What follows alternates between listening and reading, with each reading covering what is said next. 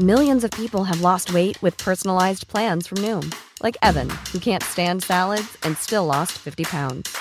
Salads, generally, for most people, are the easy button, right? For me, that wasn't an option. I never really was a salad guy. That's just not who I am. But Noom worked for me. Get your personalized plan today at Noom.com. Real Noom user compensated to provide their story. In four weeks, the typical Noom user can expect to lose one to two pounds per week. Individual results may vary.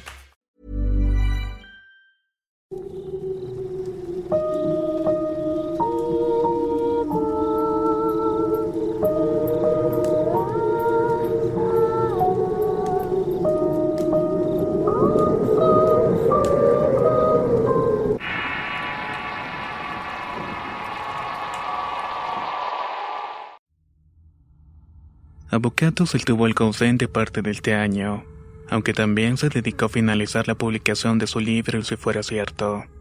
No obstante, se tomó un tiempo para dejarnos una nueva sección titulada América Paranormal. Esperemos sea de su total agrado. Y si es posible, dense una vuelta por su espacio personal.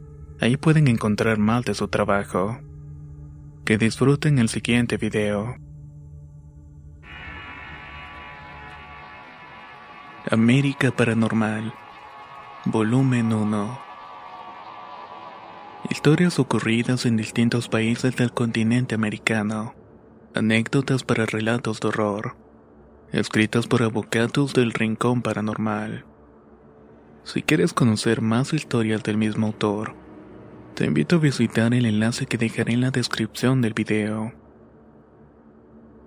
La Casa de la Ruta 5 Historia basada en la anécdota de Susie, extraído del mítico programa radial Voces Anónimas.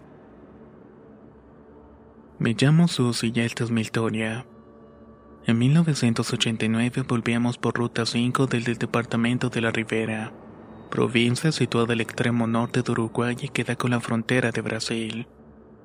Íbamos con mi marido Eduardo, mi suegra, su madre, mi hermana y hermano junto con su esposa y mis hijos Andrea y Martín. Habíamos ido a visitar a unos parientes aprovechando que era verano. Y como ven, éramos un contingente enorme de personas. Al término de nuestra estadía en Rivera, decidimos aprovechar y viajar hacia el departamento de Tacuarembo. Iríamos a visitar a un pariente de Eduardo. El viaje de por sí era una travesía enorme. Imaginen por un momento como la camioneta iba chatita por el peso de todos no faltando mucho, algo así de 30 kilómetros para ingresar a la ciudad. Y por más que mi marido metiera mano, no pudo volver a arrancar de nuevo. Para colmo, el sol ya se escondía en el horizonte. Dejamos el vehículo sobre la vaquina de la ruta, y acto seguido, tanto mi hermano como su esposa decidieron hacer dedo cualquier auto que pasara en dirección hacia el sur. De esta manera querían lograr un aventón hasta la ciudad para poder traer un mecánico. Luego de que se marcharon y aun cuando pasaron horas la ayuda no llegó. Mi hijito Martín me pidió que lo acompañara hasta unos pastizales para así poder orinar. Es ahí que logro divisar una casa a la vera de la ruta, como unos 6 metros de distancia de nosotros. Les cuento sobre esto a mi marido y al ver que la oscuridad estaba encima de nosotros, decidimos ir hasta donde estaba el inmueble y solicitar ayuda más que nada para resguardarnos de la noche y proteger el vehículo. Llegamos y soy yo quien se acerca a tocar. Nos atiende una mujer anciana y dos varones, hijos de la misma y estos últimos se quedaron parados detrás de su madre, justo en el umbral de la entrada de la casa.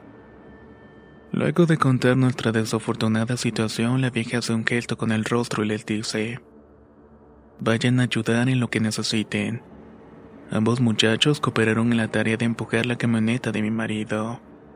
La mujer era de pocas palabras, solo se tenía a responder lo necesario sin más ni menos. Al instante nos invitó a pasar y nos pidió esperar un momento porque en breve estaría la cena. Era un guiso de arroz y agradecimos comimos con ella. La casa era impresionante. Muebles antiguos pero impecables. Una cocina enorme a leña comenzada. Sin embargo, algo me producía una sensación de intranquilidad, algo más allá del buen gesto de estas personas. Ambos jóvenes se mantenían siempre con la cabeza agachada sin levantar la mirada siquiera. Esto me extrañaba un poco. Tanto ellos como la mujer caminaban muy despacio como si estuvieran cansados. Es más, si se oían los pasos que hacían, el clima dentro de la casa era raro. Para colmo, la mujer cada tanto nos miraba extrañada. Las horas pasaron y mi hermano no regresaba con la ayuda. Alrededor de las 23 horas el cansancio hizo mecha a nosotros. Especialmente los niños, mi suegra y mi madre. La dueña de la casa le comenta a mi marido que si queríamos pudiéramos quedarnos allí a pasar la noche. Ella poseía un cuarto de huéspedes donde podíamos alojarnos. Nos lo muestra y era una habitación amplia con dos camas muy antiguas. Decidimos que mi marido y yo nos iríamos a dormir en la camioneta. La fatiga hizo lo suyo. Aun cuando tenía un poco de preocupación de que mis parientes e hijos se quedaran en la casa, me terminé durmiendo rápidamente. Alrededor de la una me despierto por un resplandor que me da el rostro de lleno. Era mi hermano que llegaba junto con la grúa. Le aviso de la buena nueva a Eduardo y alentos algo para ir a buscar a los demás que estaban dentro de la casa. Me arribo a la entrada y comienzo a golpear con insistencia. Ahí me doy cuenta de que la puerta estaba con llave. La falta de respuesta fue acrecentando mi nerviosismo muy grande. Se acerca Eduardo y golpea de forma insistente. Comencé a angustiarme y a los gritos pedía que abrieran la puerta, pero no obtenía respuesta alguna. Dimos vuelta a la casa golpeando cada abertura con la intención de que la abrieran, pero solo había una oscuridad plena donde solo reinaba el silencio profundo. Gracias a Dios logramos dar con la habitación en que se habían quedado mis hijos. Luego de golpear con insistencia escuchamos las voces de mis nenes. El criterio no podía ser más confuso. Nosotros por un lado diciendo que levanten a la vieja dueña de la casa o cualquiera de sus hijos. Y ellos por otro lado diciendo que se encontraban completamente solos y que dentro solamente había ruinas. Quisieron prender las luces pero no había electricidad. Ambos nos vamos corriendo hacia donde estaba mi hermano y el mecánico para pedir ayuda y así voltear la puerta. En el momento que regresábamos a la casa, la puerta principal se abre solita de par en par. A los minutos salen mis hijos, mi suegra y mi madre. Nos abrazamos intensamente, recorremos la casa y lo que era un ambiente impecable ahora era totalmente deplorable. Baldosas flojas, telarañas y muebles rotos. Me impresionó el hecho de que al llegar a la cocina veo estupefacta que la olla en la cual comimos el queso que preparó la vieja solo tenía tierra y algunos insectos muertos. El impacto que recibimos esa noche fue tremendo. Hubo mucho terror y miedo, así que salimos lo más rápido posible. Al día de hoy me sigo preguntando, ¿a quién habíamos dejado el cuidado de mis hijos aquella noche? ¿Qué fue lo que comimos? ¿Quiénes eran esas personas que nos atendieron? Creo que nunca vamos a saber qué historia encierra su morada. No se sabe nada al respecto, y es difícil encontrar una explicación a esta anécdota.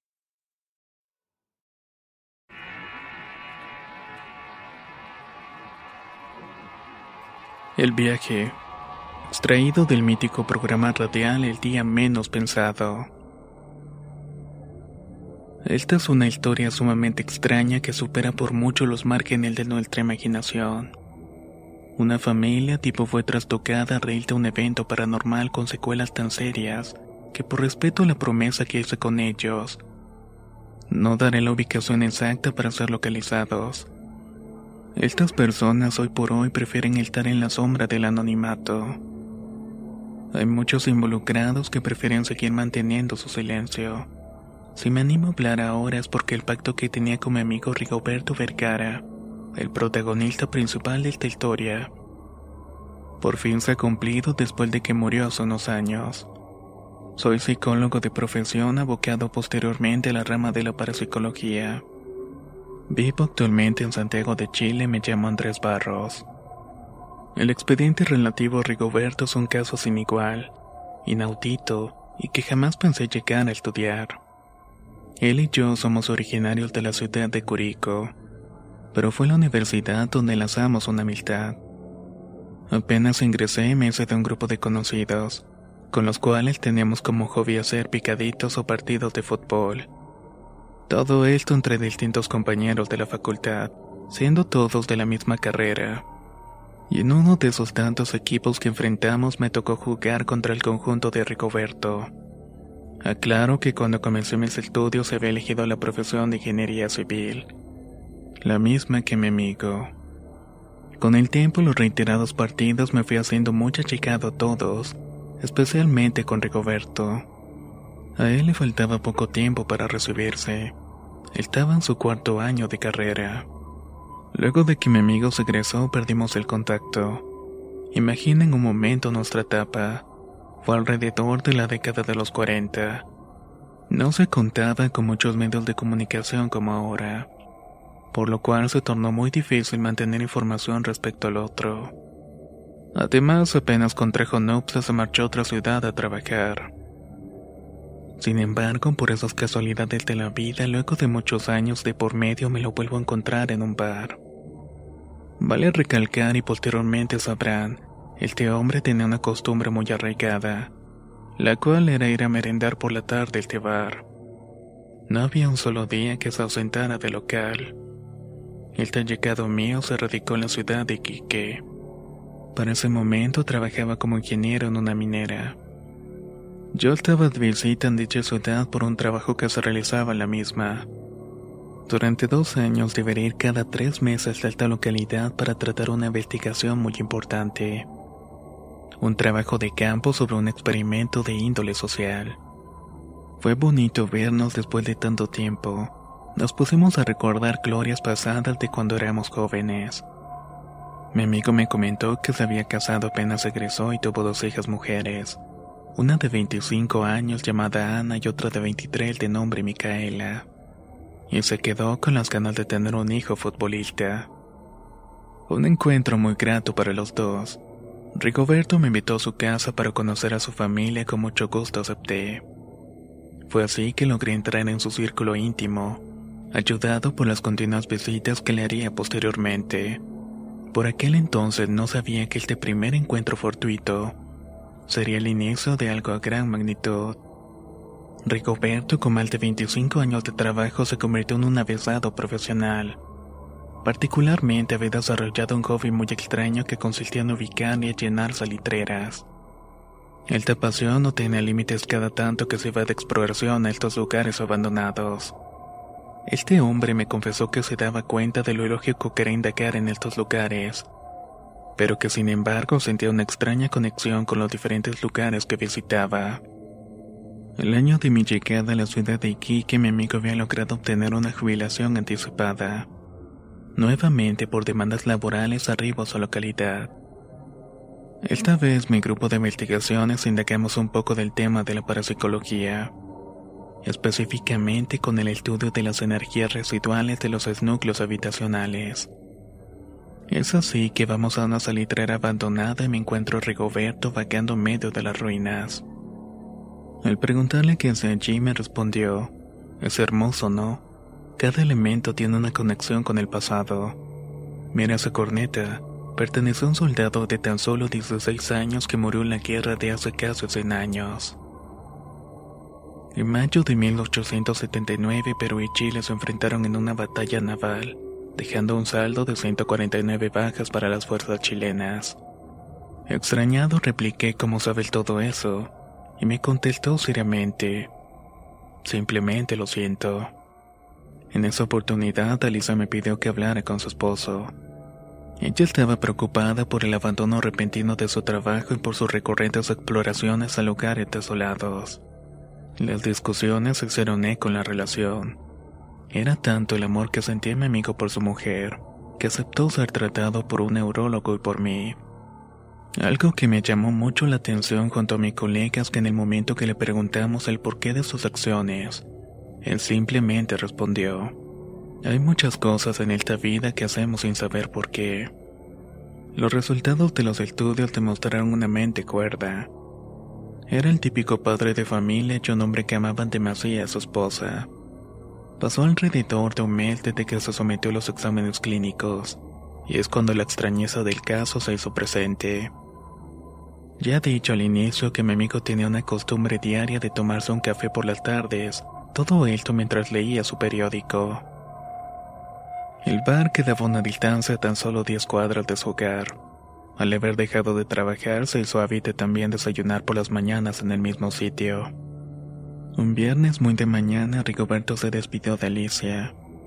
No quiso desayunar, aduciendo que se pasaría por el bar y luego se iría a cobrar su jubilación mensual.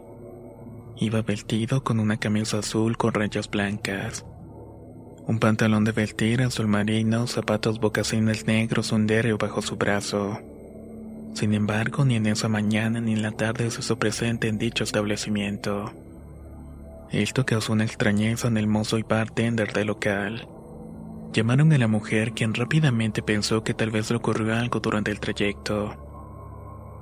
Luego de rebuscar información en los hospitales, se dirigió a los carabineros o la policía y presentó una denuncia de la desaparición de su cónyuge.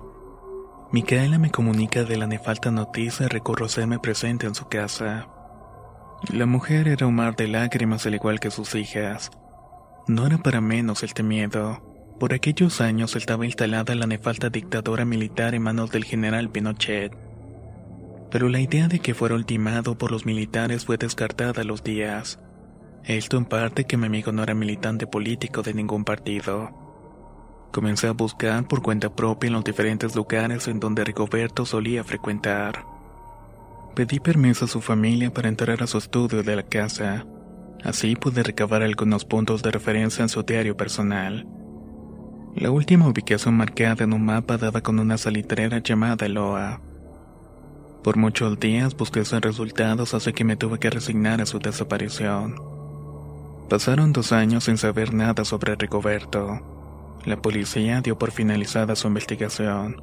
Se inició primeramente un juicio por ausencia para arribar finalmente a una declaración legal por muerte presunta. Luego se erigió una tumba en un cementerio de modo simbólico. Tanto Lisa como sus hijas tuvieron que atravesar una situación penosa todo referido a la desaparición de su padre desde comentarios de índole político, hasta chismes peyorativos de una supuesta infidelidad. El tiempo fue pasando y para ser más exacto transcurrieron ocho años. La realidad había cambiado y ambas hijas se habían casado.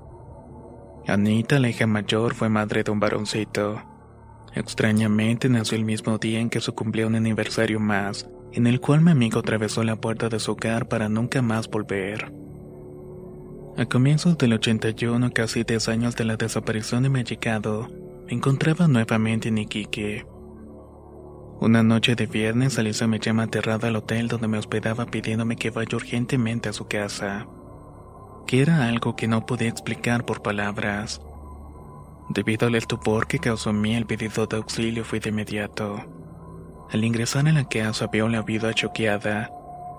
Estaba en claro estado de crisis, y a la hija mayor de Rigoberto fumando de forma nerviosa en el comedor. Lo único que escuché por parte de Alicia fue: Andrés, ve a living y vas a entenderlo todo. Al entrar a la sala vio a mi amigo vestido tal cual había sido descrito la última vez que fue visto, con una cara de miedo y asombro. El regreso fue como si nada hubiera pasado luego de 10 años de su ausencia. Mi amigo insistía en que había salido por la mañana y que era imposible que haya pasado tanto tiempo. El diario que tenía consigo era el mismo fechado tiempo atrás. No había envejecido y se mantenía igual como yo lo recordaba. No tenía ni siquiera una cana. Se largó a llorar de manera desconsolada pensando que era una pesadilla. Yo preguntaba si no recordaba nada y él solo decía que estuvo en la salitrera hasta las 18 horas. Luego se volvió a la ciudad para tomar su café en el bar. Rigoberto estaba asustado por la situación. Con el paso de los días y aún sin poder dilucidar la extrañeza de lo ocurrido, le planteé la idea de realizar una hipnosis regresiva, para que de esta forma el subconsciente diera luces acerca de su paradero. Aceptó, pero solo con una condición de que no platicara de ella hasta después de su muerte. Lamentablemente nunca la pude llevar a cabo. A los días, por la presión y el miedo a saber en dónde estuvo, hizo que declinara la sesión. Esto me recuerda una famosa frase de Nietzsche, qué dócil de verdad puede el hombre afrontar. Rigoberto entró en crisis y solo quería recuperar el tiempo perdido. Se recluyó primeramente evitando todo contacto con personas que deseaban saber su historia. A los meses, por la conmoción generada, decidió mudarse con su familia a otra localidad, de esta manera para evitar la intromisión de ciertas personas en su vida. Comprendí que debía resignarme. Encontré varias similitudes del este caso con otro sucedido en Chile. El mentado expediente del cabo Valdés, un soldado que desaparece frente a la mirada atónita de su comandante en el monte. Un hombre que desapareció 15 minutos en nuestra línea temporal, pero en cuyo reloj el tiempo que avanzó fue relativo a 15 horas. Creo que de haberse sometido a la hipnosis hubiera causado una conmoción a nivel internacional. Se me pregunta la razón de tan poca notoriedad del suceso. Esto se debe a que los militares se hicieron presentes en la casa de esta familia, amenazando de no revelar información alguna a la prensa local e internacional. Esto por la conmoción que se generaría a nivel internacional, que colocaría a Chile en el ojo de la tormenta, y si se indagaba por demás se podría descubrir los horrendos crímenes de Pinochet. Mi querido amigo fallece a los seis años de su regreso a esta línea temporal. Pudo recuperar cierta normalidad en su vida junto a su amada Alicia. Creo que este caso es un claro ejemplo que lo imposible puede convertirse en posible. Me atrevo a decir que Rigoberto estuvo inmerso en un espacio de tiempo alterno a nosotros. Soy afín a la teoría física de los bolsones de tiempo. Lo paranormal está muy cerca de nosotros. Este es un testimonio en memoria de mi amigo y su familia. Atentamente, Andrés Barros.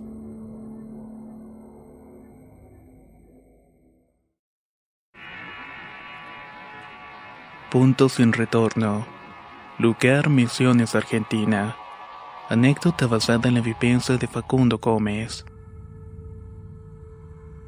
Me llamo Facundo y a partir del 2013 junto a tres amigos más organizábamos un viaje de pesca en Ceibas, localidad ubicada entre ríos. Salimos un viernes por la noche del Virrey del Pino, Buenos Aires, Argentina. Llegamos el sábado a las 7 de la mañana al pueblo. Para los cuatro era la primera vez que íbamos para esta zona. De hecho, estábamos muy atraídos por el buen pique que se rumoraba existía. Caminamos hasta llegar a una despensa de alimentos y víveres, nos acercamos y preguntamos al muchacho que atendía cómo se podía llegar al río. Este nos respondió que bajando tres cuadras daríamos con una casa de portón amarillo. El hombre poseía un tractor con el cual cargaba un vagón. De esta forma uno podía atravesar el campo. Por cierto, el apodo de este tipo era el naricón. Llegamos al inmueble indicado y luego de golpear varias veces las palmas salió el mentado sujeto con la típica vestimenta de hombre de campo. Alpargatas, boina, bombacha de gaucho, etc. La verdad es que su apodo le hace justicia. Nos explicó que el viaje salía a 200 pesos por cabeza. Nos dejaría y nos pasaría a buscar el día siguiente cuando estuviera cayendo la noche. Acto seguido se subió a su auto y nos pidió que lo siguiéramos con nuestro vehículo. Llegamos hasta un campo privado de su propiedad en donde estaba el tractor y el vagón. Estacionamos el coche en el lugar y salimos a las 8 de la mañana. El viaje hacia el río duró unas 3 horas aproximadamente. Atravesar el campo fue una odisea porque era un vehículo que no iba más de 15 kilómetros por hora. Agregando que había un calor que rozaba los 40 grados. Eso hacía muy insoportable el trayecto. Antes de marcharse, el naricón fue terminante. Mañana a las 20 paso por ustedes. Tengan todas sus cosas listas así no perdemos el tiempo. El lugar era puro monte y estábamos en completa soledad a muchos kilómetros del pueblo. Por donde se miraba todo era campo, hicimos el campamento cerca de la ribera del río y comenzamos a pescar. Las horas se pasaron volando mientras pescábamos. Caída la noche nos acostamos a dormir en las carpas. Como eso de las 3 de la madrugada me despierto por escuchar el típico sonido que hacen los caballos. Traté de restarle importancia, pero me asusté bastante al escuchar un grito de un hombre que nos decía: Arriba, arriba muchachos. Salimos rápidamente y vemos a varios gendarmes montados en caballos apuntándonos con linternas o sus armas. Uno de los centinelas se acercó a nosotros y nos preguntó, ¿Qué es lo que hacen acá? Estamos pescando, contestamos. ¿Ustedes no conocen a Hugo Flores? Nos preguntó el centinela. No, no lo conocemos. ¿Cómo es que llegaron hasta acá? Preguntó uno de los acompañantes. Nos trajo un hombre que le dicen el naricón. El naricón es Hugo Flores. ¿Él se quedó con ustedes? Preguntaron. No, no, nos dejó acá y se fue rápido. Solo nos dijo que mañana a las 8 de la tarde nos iría a pasar a buscar. Van a tener que acompañarnos muchachos, porque Hugo Flores está desaparecido. Su esposa nos reportó que no volvió a su casa. Junten sus cosas que nos vamos. Cuando el gendarme nos dijo eso, lo primero que pensé fue, el temano se fue por ahí y nos cagó la pesca. A regañadientes hicimos caso y era medio difícil juntar todo en plena oscuridad. Después cada uno se subió a un caballo y iniciamos el regreso. A mitad del camino encontramos el tractor de Don Hugo, el cual estaba parado en medio de la nada. Paramos ahí y los gendarmes comenzaron a gritar, Hugo, Hugo, te estamos buscando. Mientras apuntaban con sus linternas en distintas direcciones en un intento de encontrar señales del hombre. Pasaron unos segundos y uno de los centinelas replicó, Shh, shh, no hagan ruido, creo que escuché algo. Las nueve personas que éramos en total quedamos en el más completo silencio. Es ahí donde todos escuchamos. Ayuda, ayuda. Pero se escuchaba muy a lo lejos. El gendarme volvió a gritar. Hugo, ¿en dónde estás? Habla que así te podemos ayudar. Otra vez oímos un grito pero mucho más alejado del primero. Acá estoy. Ayuda. Me estoy muriendo. Al instante hicimos una fila y comenzamos a avanzar. No llegamos a recorrer más de 200 metros que pasó algo que nos dejó muy asustados. De la nada el tractor se encendió solo. Volvimos corriendo y el vehículo se apagó de golpe. A todos se nos dibujó una mueca de horror por estar viviendo eso. Nuevamente el oficial de la fuerza pública gritó, Hugo, eres tú. ¿Qué te pasa? ¿Dónde estás? pero en esta ocasión nadie respondió. Nos quedamos por un lapso de 30 minutos esperando respuestas a nuestros gritos. Cansados, los gendarmes decidieron regresar. Al arribar en el pueblo nos dejaron en la comisaría de la zona. Estuvimos demorados hasta que nos tomaron la declaración y recién ahí nos soltaron. Hoy, después de tres años, el naricón está desaparecido. Pareciera que la tierra se lo hubiera tragado. Los rastrillajes en la zona no tiraron ningún resultado, y el tractor sigue varado en medio de la nada.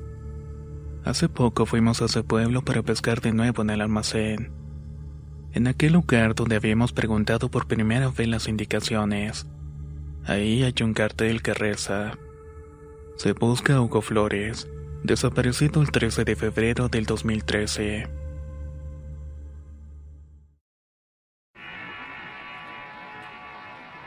Alma en pena. Lugar Encarnación, Paraguay. Anécdota basada en la vivencia de Sebastián Ortiz. Me llamo Sebastián y soy de Encarnación. Y si bien esta historia no me tiene como protagonista, la conocí a raíz de una reunión familiar hace unos 12 años atrás. La hermana de mi tío político, esposo de mi tía Natalia, murió a causa de una enfermedad terminal. Esto llevó a que el cónyuge de ella decidiera probar suerte en el extranjero, yéndose a vivir en Australia con sus respectivos hijos. Fue así que la casa quedó vacía. El cuñado de mi tío le pidió a él que viviera allí. De esta forma la propiedad estaría cuidada. Luego de esto mi tío se mudaron allí con su hija mi prima. A lo largo de los años no ocurrió nada fuera de lo normal. Pero hace un tiempo atrás, si mal no recuerdo, era por entonces del año 2008, me enteré de lo que estoy a punto de compartirles. En una ocasión voy de visita a la casa de mis abuelas, y al entrar al comedor con la intención de saludar veo a mi tía y a mi abuela murmurando. En el rostro de la tía denotaba una mueca de preocupación. Inmediatamente al verme entrar se quedaron en silencio, y después me saludaron amenamente. Pregunté qué era lo que había ocurrido, a lo que solamente me respondieron. Nada, nada, hijo, no te preocupes. No me quedé conforme con esa respuesta tan vaga, así que esperé a que pasaran unos días. Busqué a mi prima, hija de mi tía Natalia, con el fin de interrogarla. Quería saber si algo malo ocurrió y al encontrarme la insistir en el tema me terminó contando la preocupación de su madre. Un sábado por la noche mi tío había organizado una juntada con unos amigos suyos en la casa. Como toda fiesta, tragos van y tragos vienen. Luego de un par de horas con ese ritmo, una amiga suya se sintió un poco descompuesta, yéndose al baño que estaba en el segundo piso. Por lo que luego contó, la bebida había afectado mucho a esta chica, provocando unos severos vómitos ensuciando el baño. Un poco preocupada por cómo había dejado el baño, sintió que en ese instante le tocaron la puerta. Ahí fue cuando escuchó una voz que decía, Hija, ¿te encuentras bien? Él te abrió la puerta y ahí estaba la señora que limpiaba la casa. Procedieron a limpiar no expresando ni una sola palabra, pero esta mujer solamente le sonreía. La amiga de mi tía, luego de terminar, le agradece a lo cual la señora responde: Decirle a Nati que me lleve flores, por favor.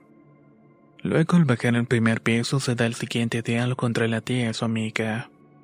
Nati, discúlpame, pero me sentí mal y ensucié tu baño. Pero la señora que limpia es bastante buena limpió todo en un ratito. Sí, ella es muy buena, responde mi tía, pero solo viene de lunes a viernes. La reunión fue un sábado de noche y confundida por la situación preguntaba cómo era aquella mujer. Su amiga, sin entender nada, le terminó diciendo los rasgos físicos de la señora, a lo cual se dio cuenta que se trataba de la difunta cuñada.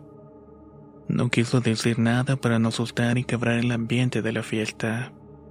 Después de un tiempo, gracias a unos ahorros que tenían, lograron comprar un terreno y edificar. Por casualidad, su nuevo inmueble estaba al frente de su anterior hogar. Sé que en la actualidad ocurrieron un par de apariciones más del espíritu de esta mujer. La verdad me desconcierta el porqué de sus apariciones. ¿Será acaso que está penando?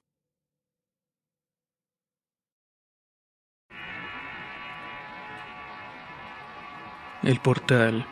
Lugar Bogotá, Colombia. Anécdota basada en la historia de la doctora Ruth Esquios. Me llamo Ruth y deseo compartir mi testimonio, pero antes de iniciar les hago una pregunta. ¿Qué implica la noción de lo normal? Les diré que por mucho tiempo estuve trabajando fuera de Colombia. Luego de varios años en el extranjero, en Argentina para ser precisa, Decidí por fin regresar a mi país. Trataba más que nada de recuperar los años perdidos con mis parientes. Mi hermana Hilda y su esposo Álvaro por aquel entonces andaban en búsqueda de un departamento. Al hablar con ellos decidimos comprar una medias entre los tres.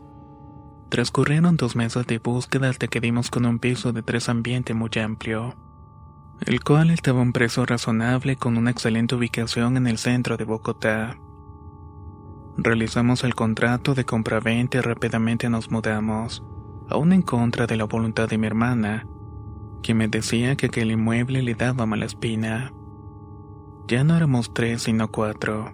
Me compré para aquel entonces una perrita Fox Terrier inglés, esto para que me hiciera un poco de compañía. Las primeras noches fueron normales, pero en la quinta mientras estaba charlando con mi cuñado en el living mi hermana gritó desesperada. Rápidamente con Álvaro fuimos hasta el dormitorio y la vemos llorando desconsoladamente. Nos comenta que mientras leía un libro la televisión del cuarto se prendió por sí sola. Mi hermana siempre ha sido una mujer miedosa. Con su marido quisimos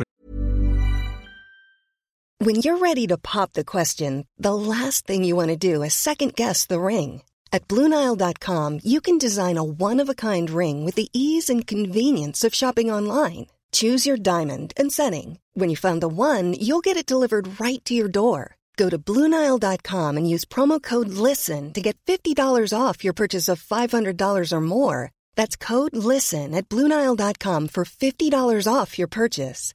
Bluenile.com code LISTEN. Hey, it's Ryan Reynolds, and I'm here with Keith, co star of my upcoming film, If, only in theaters, May 17th. Do you want to tell people the big news? All right, I'll do it. Sign up now and you'll get unlimited for $15 a month in six months of Paramount Plus Essential Plan on us. Mintmobile.com slash switch. Upfront payment of $45 equivalent to $15 per month. Unlimited over 40 gigabytes per month. Face lower speeds. Videos at 480p. Active Mint customers by 531.24 get six months of Paramount Plus Essential Plan. Auto renews after six months. Offer ends May 31st, 2024. Separate Paramount Plus registration required. Terms and conditions apply if rated PG. Prestar importancia al asunto, aduciendo que simplemente podría tratarse de un error. Que quizás ella, sin darse cuenta, presionó el control con su cuerpo. El asunto terminó ahí, como los tres trabajábamos y queríamos evitar el desgaste de los quehaceres domésticos, decidimos buscar una empleada. A los dos meses de estar viviendo en el departamento, contratamos a una mujer allegada a mi familia, Ana María, una mujer a quien conocíamos hace más de 25 años para que se encargara del mantenimiento del inmueble. En su momento, ella estuvo a cargo de nuestra crianza. Era una persona de mucha confianza en nuestro círculo íntimo. Esta mujer hace poco se había separado del marido, luego de casi de 30 años de matrimonio. El hombre la había abandonado para irse con otra. Anita comenzó inmediatamente con sus labores, pero al poco tiempo se desencadenó un viaje que nos llevó a lo inimaginable. Un martes al mediodía al regresar a mi casa vio a esta mujer con mi perra en brazos llorando fuera del departamento. Al serenarse un poco me relata lo siguiente. Estaba limpiando los muebles del comedor y de forma imprevista sentí un grito fuerte en mi oído. Al darme vuelta veo a tres hombres parados a un poco más de un metro de distancia. Quedé estupefacta al mirar cómo desaparecían frente a mis ojos. La abracé tratando de calmarla y sugerí entrar a tomar un vaso de agua y apaciguar sus nervios. Ingresamos y ambas quedamos sorprendidas. Habíamos colocado en una mesa una cruz maciza de plata y esta se encontraba invertida. Anita me juraba que ella no había sido. Ella nunca se atrevería a blasfemar de esa forma a Dios. En ese instante mi perrita comenzó a llorar de forma atroz e inmediatamente se prende el equipo musical a todo volumen. Fue cuando escuchamos una estática mezclada con voces muy graves. Corrimos despavoridas y no quisimos entrar nuevamente hasta que vinieron mi hermana y Álvaro. Al contar sobre esto, Nilda lanzó una mirada de pánico total. Solamente mi cuñado se rehusaba a creer. A la mañana siguiente, mientras desayunábamos, mi hermana me comenta que la noche anterior golpearon por muchas horas las paredes y puertas de su cuarto. Álvaro acotó que decidido saber que era salió al comedor y ahí se encuentra subida sobre un mueble de gran altura mi perra. Se encontraba aullando de forma leve. Mientras yo dormitaba en la madrugada escuché ruidos pero no le llevé al punto pensando que eran posiblemente una discusión de pareja. Nos quedamos mirándonos entre todos. Mi hermana aseguraba que algo estaba dentro de la casa. Mi cuñado se estaba convenciendo de esto y yo también había sufrido en carne propia un hecho sobrenatural el día anterior. Anita solo nos escuchaba hablar mientras nos servía el desayuno. El miedo se fue gestando en mí y me daba terror incluso ir a hacer mis necesidades al baño. Al cabo de tres días, nuevamente regresando para almorzar, entro a mi departamento y pregunto en voz alta: Anita, ¿qué hay para comer? Pero no obtuve respuesta, me pareció un tanto extraño. Avancé en dirección al baño para llegar al que debía atravesar un pasillo. Hago unos pasos y me llevó un sobresalto horrible. Pude mirar cómo sobresalía desde adentro una mano. Ana María, eres tú, pero no tuve respuesta. ¿Qué te pasa, mujer? Me diste un susto de aquellos. Pero nada, pero tampoco obtuve respuesta. Me armé de valor, ingresé al baño, veo el cuerpo en una posición extraña las manos desplicadas del cuerpo paradas sobre las puntas de los dedos del pie. La cabeza agachada, la mirada perdida, la iris y las pupilas del ojo de un color blanco. Estiro mi mano con la intención de tocar su hombro y en ese instante la mujer levanta su rostro y me grita furiosa con una voz de varón. No me toques, fuera de aquí. Me tapé el rostro con mis manos del susto. No podía creer lo que estaba viviendo. Llegué a alcanzar a preguntar quién eres y me contesta, ya me vas a conocer.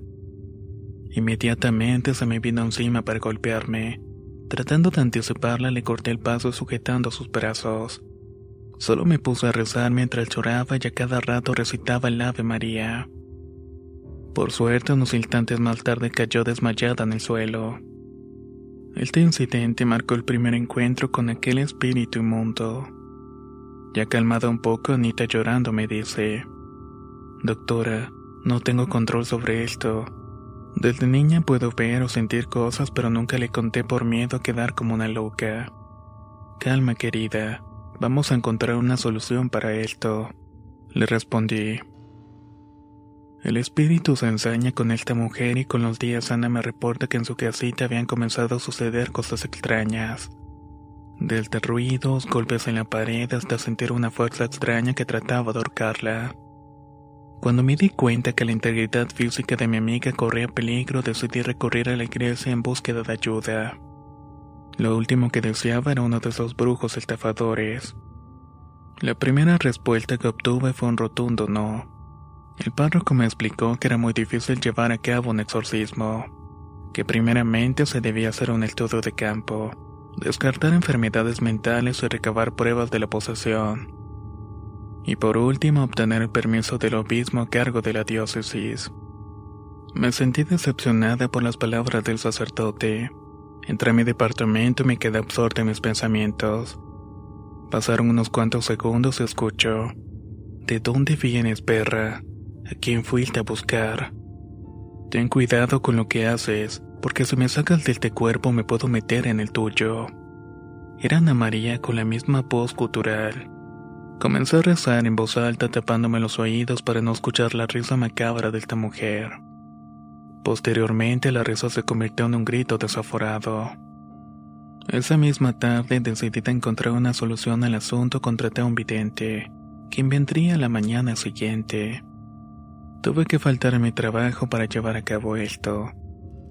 La medium llegó en el horario pactado. Luego de saludarnos, la hago pasar al comedor y sin perder tiempo la mujer entró en una suerte de trance.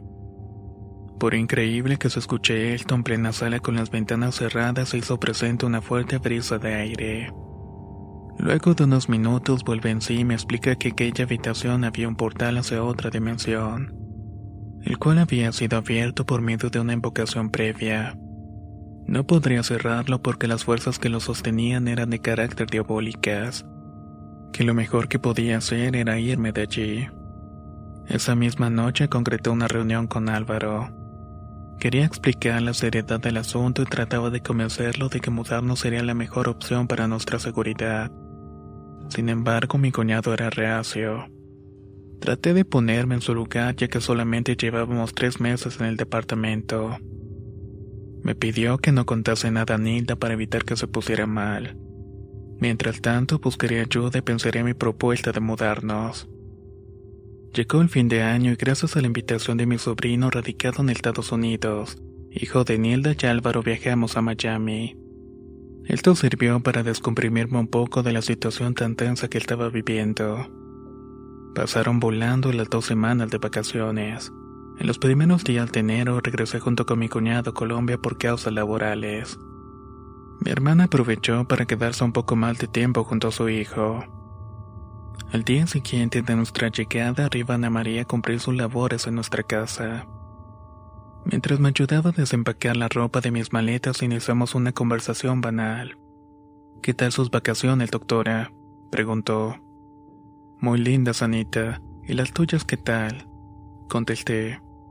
Normal, pero eso sí, muy moviditas. El portero aprovechando de que ustedes se fueron de viaje hizo entrar unas fulanas al departamento para hacer una orgía. Mujer, ¿qué dices? ¿Cómo sabes tú eso? exclamé sorprendida. Simple, porque yo estuve aquí también. Levanto la mirada y allí estaba parada Ana María con el rostro contorsionado.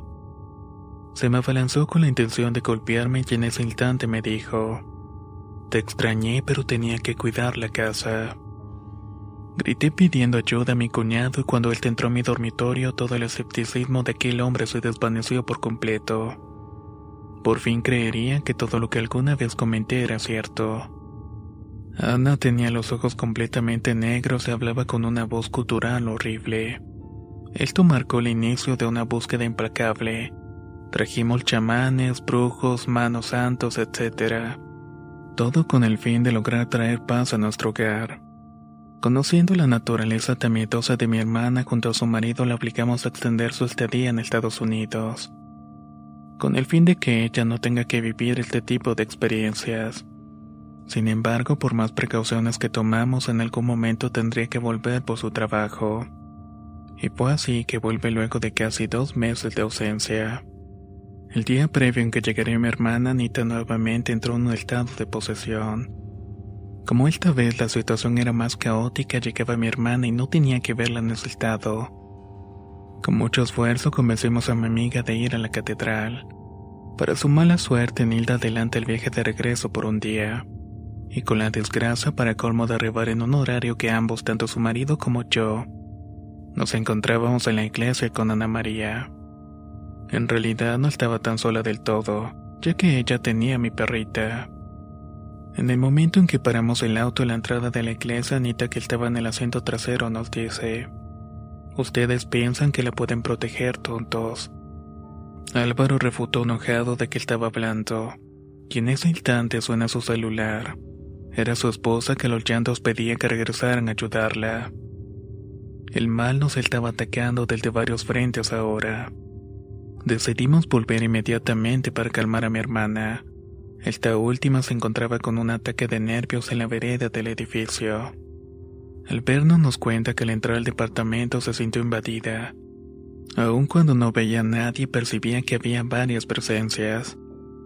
En el momento que va al refrigerador para tomarse un poco de jugo, le tiran del cabello y la empujan, logrando que cayera en el piso.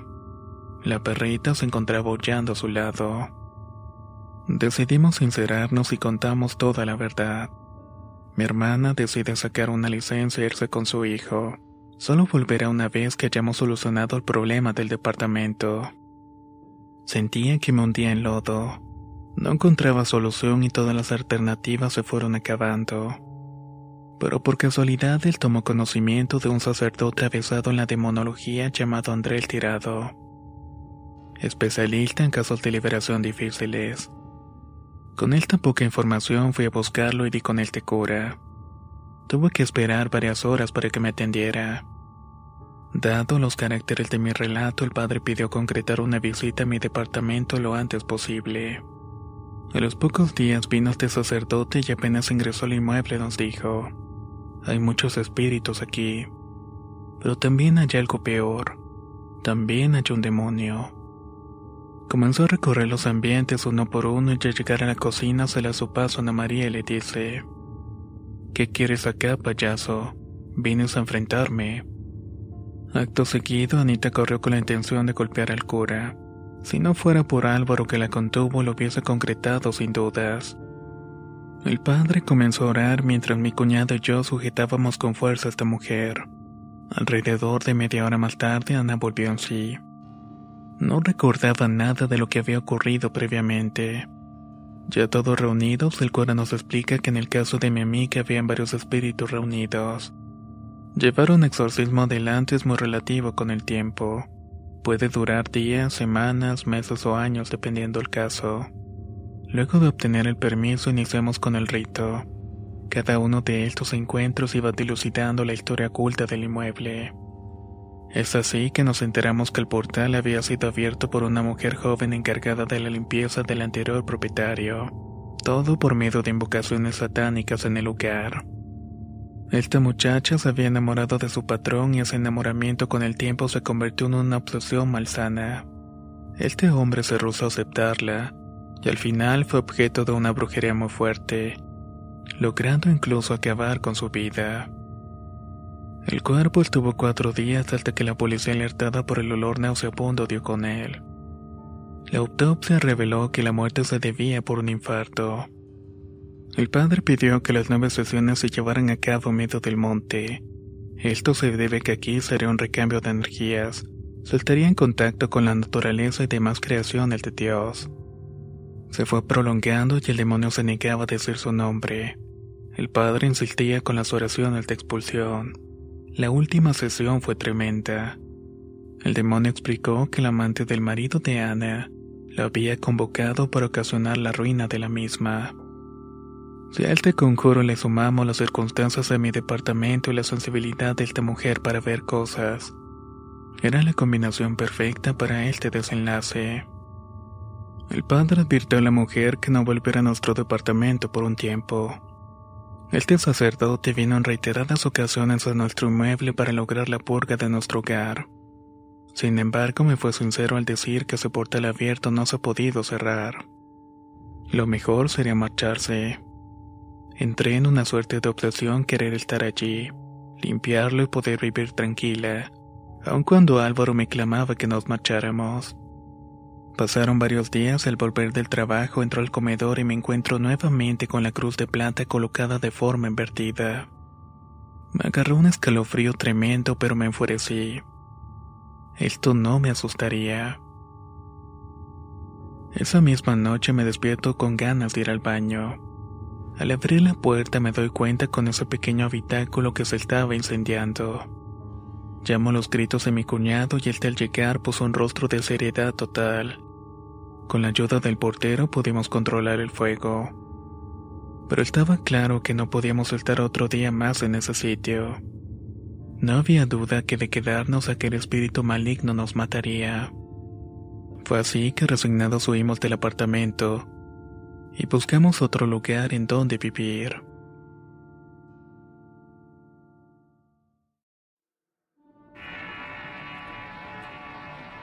Peregrinación, lugar Trujillo, Perú, basada en la anécdota de Miguel Caltelo. Me llamo Miguel Caltelo y soy de Perú, más precisamente de la región La Libertad. Vivo en la ciudad cabecera del departamento conocido como Trujillo.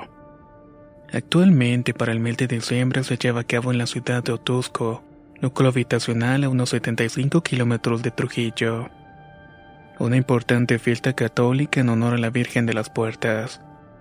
Una fecha que mueve a muchos fieles por medio de una peregrinación masiva desde distintas partes de mi país. En 2012 mi hermano y un grupo de amigos ya habían adoptado a realizar este tipo de caminata desde hacía varios años. Mi hermano por aquel entonces me invita a ir junto a él y sus amigos a Tusco. Muy alegre acepté de primera gana. Sería la primera vez que peregrinaría y con el plus de estar acompañado de un grupo de jóvenes muy compinches entre sí. Partimos a las 10 de la noche y a buen paso estaremos llegando a la ciudad vecina como unas 16 horas de caminata. La mayoría de la gente iba en pequeños grupos charlando tomando algo. El trayecto implica atravesar la zona norte de Trujillo, donde se ubican las sierras y es un lugar frondoso con muchos árboles y monte. Un muchacho del grupo se de guía. Sin embargo, no sé en qué momento fue que nos perdimos. Dejamos de ver a los demás grupos de gente hasta quedarnos completamente solos. Para tratar de calmarnos, el joven quiso remediar la situación indicando que él conocía un sendero para volver a la vía principal. Fue un grave error haberle hecho caso porque nos adentramos aún más en un terreno desconocido. Subimos dos pequeños montículos de tierra y todo era una total oscuridad. Recuerdo que me moría de miedo y solo se apreciaba la vegetación reinante. Había un silencio profundo que era interrumpido por el ruido de los insectos. Seguimos caminando hasta llegar a un cementerio clandestino. Digo esto porque la gente de antaño sabía enterrar a sus difuntos en necrópolis, aunque eran improvisadas por ellos mismos en medio de las sierras. Era un cementerio viejísimo. Lo único que lo delimitaba era una valla de acero oxidado. Entre todos, rápidamente al ver eso, decidimos regresar a paso veloz. Caminamos alrededor de media hora. Un poco ofuscados, tratábamos de encontrar el sendero de vuelta. De pronto, desde un árbol se bajó una persona de estatura baja. Era algo extraña con ropa andrajosa y un sombrero de ala ancha. Este mismo nos impedía ver el rostro de aquella persona. Se nos acercó y nos preguntó si estábamos perdidos. Le respondimos que sí, que estábamos buscando el camino de vuelta. Este hombre inmediatamente replicó, Yo los puedo ayudar, sígame. No había nadie más y un poco desconfiados aceptamos a seguirlo. Creo que lo seguimos por el hecho de que éramos un grupo numeroso de 11 personas. Podríamos contenerlo si se atrevía a hacernos algo. Este hombre casi no hablaba para nada. Se limitaba a decir que era por aquí de frente nada más. Habremos caminado unos 40 minutos y llegamos a una línea de árboles que obstruían el paso. Este tipo nos dijo, sigan de frente y no paren, ven esos árboles, intenten pasarlos y a 10 minutos a pie encuentran un pueblo pero por nada del mundo paren.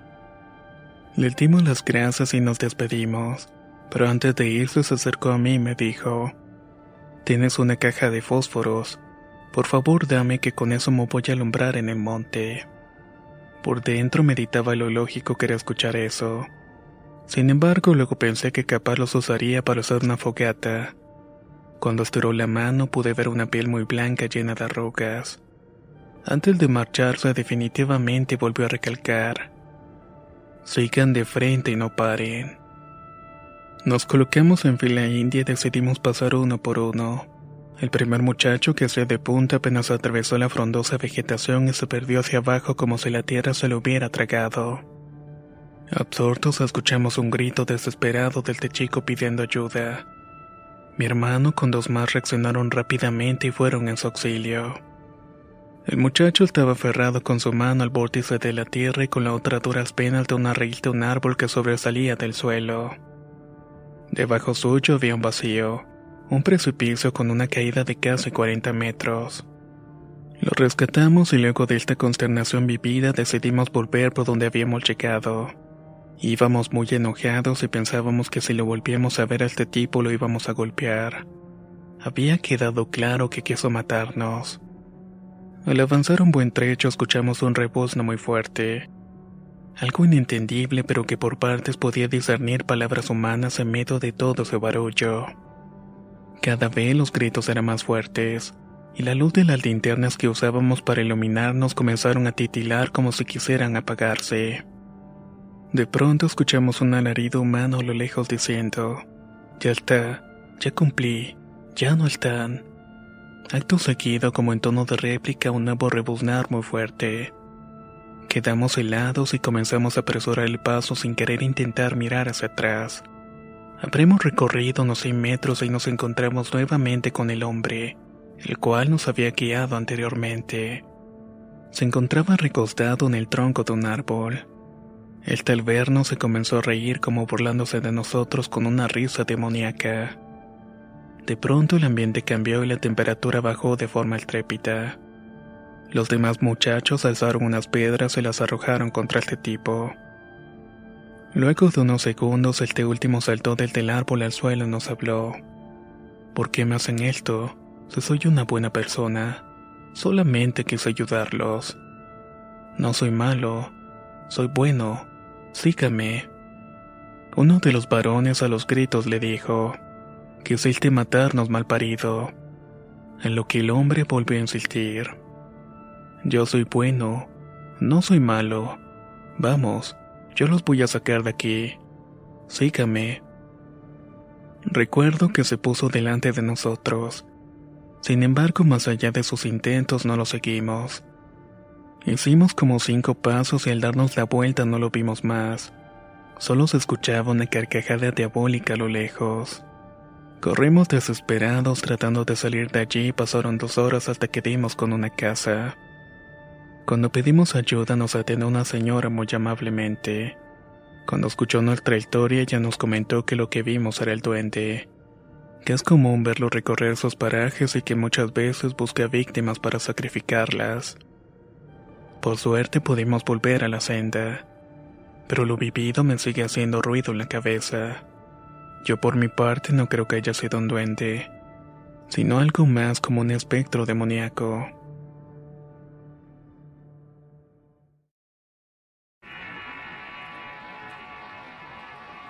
Condena.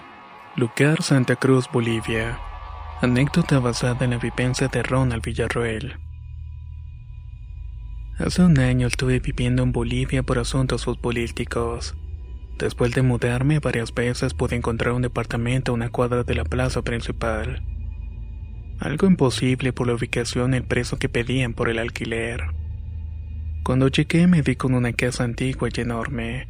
El inmueble denotaba claramente que tenía años abandonado. Sin dudarlo, renté un cuarto en la planta alta. Abajo funcionaba una farmacia que pertenecía a la doctora Adela. Con el transcurso de los días llegamos a tener una hermosa relación de amistad con la mujer.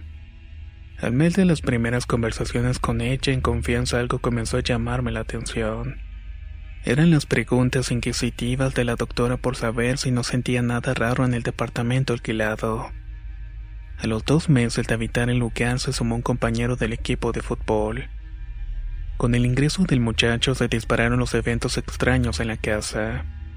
Johan, el nombre del juvenil, a menudo comentaba que no se sentía tranquilo y que no dormía bien.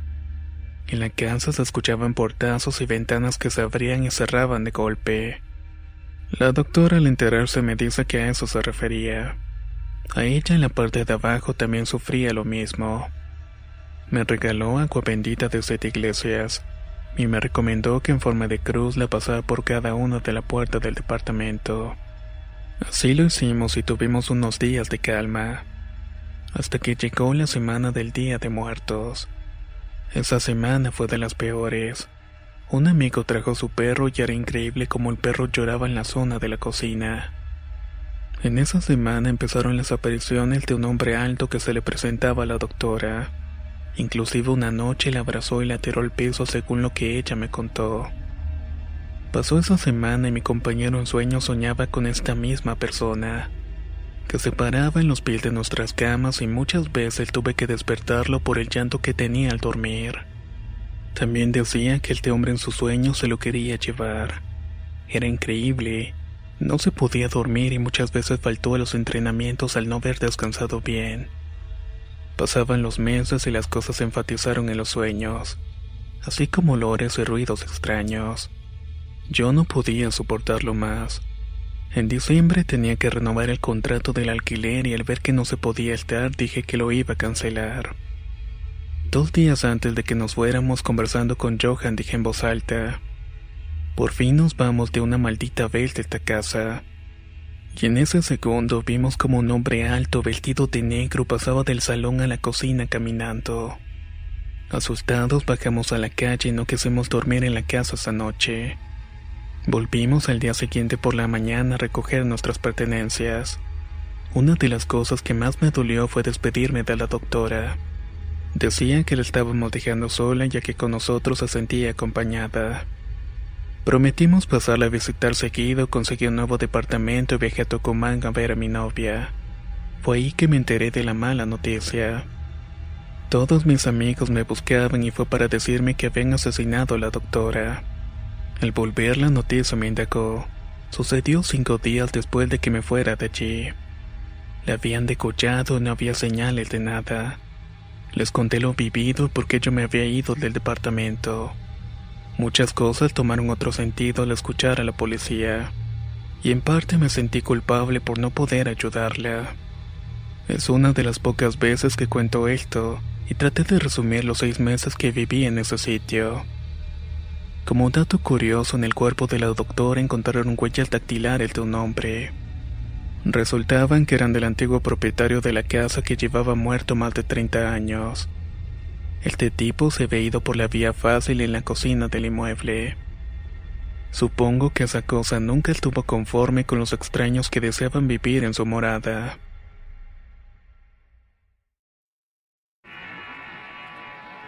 La Purga Lugar Valencia, España. Anécdota basada en la vivencia de Fernando Cádiz. Soy de España y esta es mi anécdota. Tengo un hotel rural que es una casa antigua de aspecto señorial del siglo XVI. Fue construida sobre los restos de una fortaleza árabe. El caserón fue restaurado por mi familia con intención de hacer del mismo un alojamiento con habitaciones independientes. Como hotel, la mayor de las piezas tiene capacidad para seis personas. Cabe aclarar que dicho lugar tenía una atmósfera rara. Fueron muchas las ocasiones que me sentí observado y de ver por el rabillo de mis ojos alguna que otra sombra. Como así también la sensación de miedo que se generaba en uno al caer la noche. Era tanta la opresión de inquietud que daban ganas de salir corriendo del hotel. Hace dos años, en pleno invierno, todo cambió para bien. Llegó a mi hotel un grupo de personas. Todos parecían normales excepto por una chica que siempre tenía la mirada perdida. Inicialmente no hubo quejas, pero al irse me contaron cosas bastante perturbadoras. Resulta que esta gente eran místicos de una escuela esotérica. Reikius era el nombre de la misma. Me dijeron que todo el tiempo escuchaban voces, que no podían dormir por las noches ni hacer el amor con sus respectivas parejas. El líder era una suerte de chamán que me platicó lo siguiente. Cuando se disponía a cenar en la segunda noche de la estadía, abrió un armario para sacar unos vasos y vio el espectro de una mujer escondida, la cual huyó al percatarse de que él podía verla. Inmediatamente hicieron sesiones de espiritismo con varios objetos e incluso me dejaron varios libros con instrucciones sobre el tema. Estos parecían más bien apuntes universitarios. También confesó que llevaba estudiando y formándose en lo esotérico desde hacía muchos años. Me enseñó su tambor de chamán, imágenes de santos y filacterias descritos en hebreo y latín. Según él, son lenguas muy poderosas. Este tipo me dijo que en mi hotel había varios espíritus, y específicamente el que había visto correspondía a una mujer joven de profesión niñera, la cual tenía el cuidado de una niña fallecida, perteneciente a la primera familia propietaria del inmueble. Ambas, niñera y niña, rondaban en la casa. Recordé entonces que al reformar la casa encontramos una antigua lápida que usaban para señalar la tumba perteneciente a una niña llamada María de la Concepción Bahillo. Los Bahillo eran los antiguos propietarios de la residencia. La niña falleció a los seis años a finales del siglo XIX. El chamán me contó que a través de la medium pudieron comunicarse con la niñera, la cual contó que dicha niña murió por un descuido suyo. Era domingo y íbamos a salir para la mesa. La niña en su prisa fue corriéndose las escaleras que estaban sobre la entrada para salir a la calle pero ésta se tropezó y cayó con todo su peso desnucándose en el último escalón. Acto seguido, la medium me enseñó el bordillo del penúltimo escalón de dicha escalera. Allí mismo estaba grabada la forma de un corazón pequeño. No la forma típica de un corazón, sino un corazón auténtico con sus arterias y aurículas. Era tal cual como salían en los libros de anatomía. Me daba la impresión que la imagen se había formado con la propia erosión de la humedad. No tenía que ver alguna herramienta humana. Aquí hago un paréntesis. Anteriormente ya me había percatado de la extraña forma sobre el bordillo del escalón, mucho más antes de que esta gente viniera. Y quiero aclarar que esto no puede ser un adrid por parte de ellos. La medium terminó por explicar que el espectro de la niña tallaba su corazón en ese lugar ya que era donde había muerto. No obstante todo esto, la realidad de mi situación me comenzó a perturbar. Sin embargo, esta gente prontamente me tranquilizó al decir que ambas, tanto la niñera como la nena, por fin habían ascendido hacia la luz. Y a su vez, esta última por el dolor causado a la niñera se negaba a irse también. Desde entonces noté un cambio, un antes y un después por así decirlo. Las sombras y la sensación de miedo desaparecieron, y con respecto a estas personas que me ayudaron, nunca más tuve contacto con ellos. Solamente sé que eran originarios de Valencia.